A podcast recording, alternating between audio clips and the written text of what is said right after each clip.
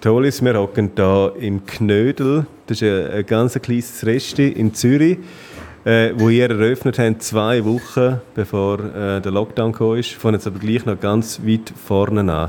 Ähm, du bist ursprünglich Manager gewesen, äh, im Telekom-Bereich.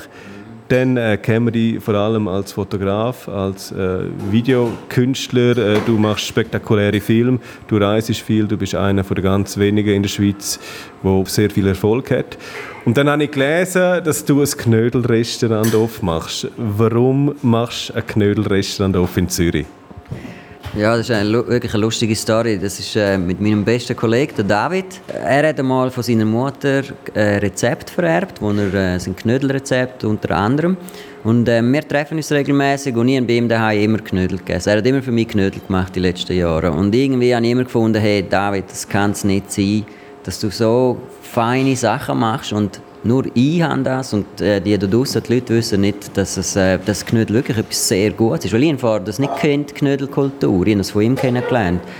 Dann nachher ist eigentlich so ein bisschen eins um das andere passiert und äh, ja, jetzt stehen wir da und haben einen Knödelladen. Wir hocken hier im Knödel in Zürich an der Braustraße 78. Ähm, zwei Wochen bevor der Lockdown kam, haben ihr eröffnet.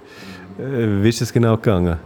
Wir haben zuerst drei Monate umgebaut, Dezember, Januar und Februar wir hatten eine Deadline gehabt, im März, am 2. März zu eröffnen und haben das dann auch durchgezogen und dann haben wir eröffnet, Vollgas und zwei Wochen später ist wirklich der Lockdown gekommen. Ich meine, man hat ja ein bisschen so ein Rauschen wahrgenommen von Virus und Corona und so, aber ich meine, dass das jetzt zu uns überschlägt mit einem Lockdown, das haben wir nie gedacht, oder? Ja, und dann haben wir wieder geschlossen, zwei Wochen, und dann haben wir angefangen das Takeaway-Geschäft aufzubauen und haben wieder geöffnet. Hat das funktioniert, Takeaway, obwohl man euch eigentlich ja nicht kennt hat? Ja, nein, nicht wirklich. Also rein finanziell hat's für uns ist es nicht aufgegangen. Es ist aufgegangen im Sinne dass wir einfach da sind und Präsenz gezeigt haben, dass wir einen Puls generiert haben, dass wir die Nachbarschaft hier im Quartier wissen lassen haben, hey, wir sind da. Besser als einfach zuhauen und gar nicht da sein. Ich sehe es mittlerweile mehr so, es ist finanziell hat es sich nicht gelohnt, nein. Von der Reputation her hat es sich gelohnt. So muss ich sagen. Jetzt sind wir wieder offen, so halbwegs regulär. Es hat nicht ganz so viele Tischli da drin, äh, wie es haben sollte. Wie funktioniert das? Funktioniert das jetzt gleich? Also kommen die Leute, äh, kommen sie auch in so einen kleinen Laden rein? Ja, absolut. Also wir haben in den letzten zwei, drei Wochen hat es jetzt angefangen nachzuziehen wieder, seit jetzt der Lockdown so äh, halbwegs aufgelöst worden ist, natürlich mit weniger Plätzen und mit Abstandregeln und allem. Aber die Leute kommen und äh, immer mehr und es hat sich auch umgesprochen, dass wir da sind und lustigerweise haben wir sehr viel Sympathie durch, äh, durch eben den Puls, den wir gehalten haben und die Präsenz, die wir gezeigt haben und den Durchhaltewillen. Und das ist das, was die Leute wahrgenommen haben und das hat Sympathie äh, generiert bei den Leuten und die kommen, also mittlerweile die Umgebung, da kommen regelmäßig Leute. Wir haben wirklich sehr viele regelmäßige Kunden, die mindestens zweimal in der Woche da sind. Und das ist recht cool. Zwei Bündner machen einen Knödelladen in Zürich. Wie sind ihr überhaupt zu dem Laden gekommen? Also Zürich an dieser Lage, sage ich jetzt mal, in einer sympathischen Lage, äh, überhaupt etwas zu finden, ist ja noch schwierig. Ja, es war Zufall. Gewesen ich und David, wir sind äh, auf der Uetliberg gelaufen und haben darüber geredet, ähm, über, ja, man könnte Ständer so machen mit Knödel oder haben einfach ein bisschen einfach äh, Brainstorming gemacht, wie wir könnten irgendwie Knödel an die Leute bringen. Dann sind wir hier runtergekommen vom Uetliberg, sind äh, bei einem kleinen Restaurant essen und dann sagt uns der Inhaber, hey, wenn ihr meinen Laden habt, so etwas Größeres. Und das passiert am gleichen Tag. Oder? Ob das jetzt Schicksal ist oder nicht, kann man jetzt äh, diskutieren. Aber ähm, wir haben uns angeschaut und gefunden, hey, jetzt sind wir auf dem Mütliberg, reden über das, kommen hier an und kriegen quasi ein Angebot. Und dann sind wir heim geschlafen, haben am nächsten Tag, zwei Tage später, sind wir hierher gekommen und gesagt, hey, meinst du das ernst? Und dann hat er gesagt, ja, er sucht etwas Größeres und er hat etwas in Aussicht.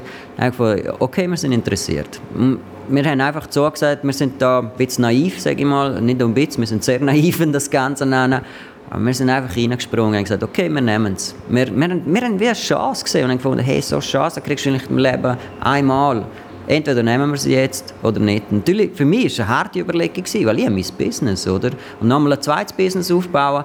Aber Henker muss ja sagen, ich habe keine Familie, ich habe keine Kinder, ich habe Kapazität. Ich kann 24 Stunden mal 7 arbeiten. Und für mich ist es nicht Schaffen, für mich ist es Fun eigentlich. Jetzt, äh, der Bund hat ja viel Unterstützung einmal, äh, versprochen, es werden alle unterstützt. Wie sieht das bei euch aus? Ihr habt gerade geöffnet, zwei Wochen, bevor das Ganze losgegangen ist. Ihr habt lange zumachen. Ihr habt jetzt wieder ein bisschen auf im Normalbetrieb oder im halbwegs Normalbetrieb. Wie ist man da unterstützt worden? Vielleicht auch der Stadt oder vom Kanton oder vom Bund? Also wir haben gar keine Unterstützung gekriegt. Wir fallen wirklich wortwörtlich durch die Maschen durch. Wir haben auch keine Bilanz zum Vorweisen vom letzten Jahr, da wir erst geöffnet haben und wir haben auch noch keine drei Monate offen.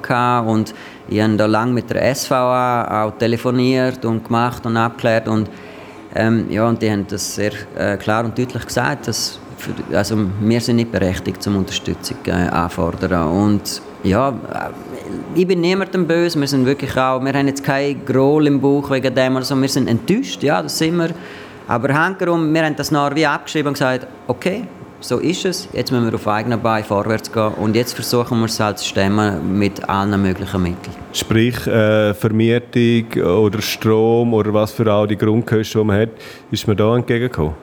Nein, also ich muss vielleicht nach der Reihe. Strom haben wir sogar, kriegen wir äh, eine Kontorechnung, das heisst Vorauszahlungen. Die sind, äh, haben wir auch geredet, die sind uns nicht gegeben, die haben gesagt, ja, aber sie müssen ja zu ihrem Geld kommen. Was ich auch verstehe irgendwo, aber in dieser Zeit ist eigentlich eine Ausnahmesituation, da muss man wirklich irgendwo ein bisschen Kulanz sich zeigen, finde ich persönlich.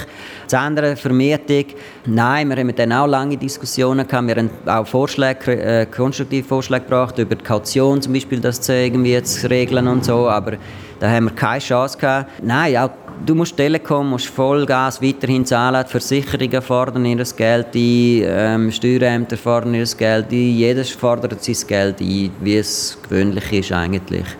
Ja. Was überwiegt, wenn wir jetzt hier hocken im quasi neu eröffneten Knödel-Restaurant hier in Zürich? Die Freude, dass man es jetzt macht oder auch der Frust, dass man niemand das können wissen, aber doch in der schwierigsten Zeit so etwas gemacht hat?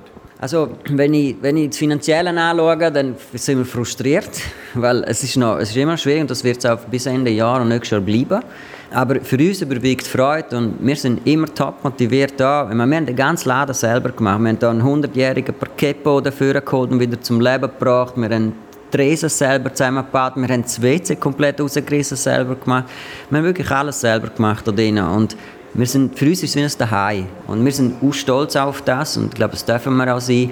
Auch die Leute geben uns wahnsinnig schöne Feedbacks. Es ist wirklich, ich sage mal so, für uns überwiegt wirklich die Freude über allem darüber. Aber ähm, Ende Monat ist natürlich ein Moment, wo wir herhaken am Tisch, das Finanzielle schnell anschauen, Bilanz ziehen und ja, dann schauen wir uns an und schlucken etwa siebenmal leer und denken, Scheiße, wie überstehen wir jetzt den nächsten Monat? Und irgendwie machen wir einfach weiter. Also wir sind im Moment wirklich einfach im Überlebensmodus und wir sind wie so äh, Soldaten, die auch vorwärts marschieren, marschieren, marschieren, marschieren. Für uns gibt es keinen Stopp, wir müssen. Es geht nicht anders, sonst müssen wir aufhören und diese Option gibt es aber nicht für uns.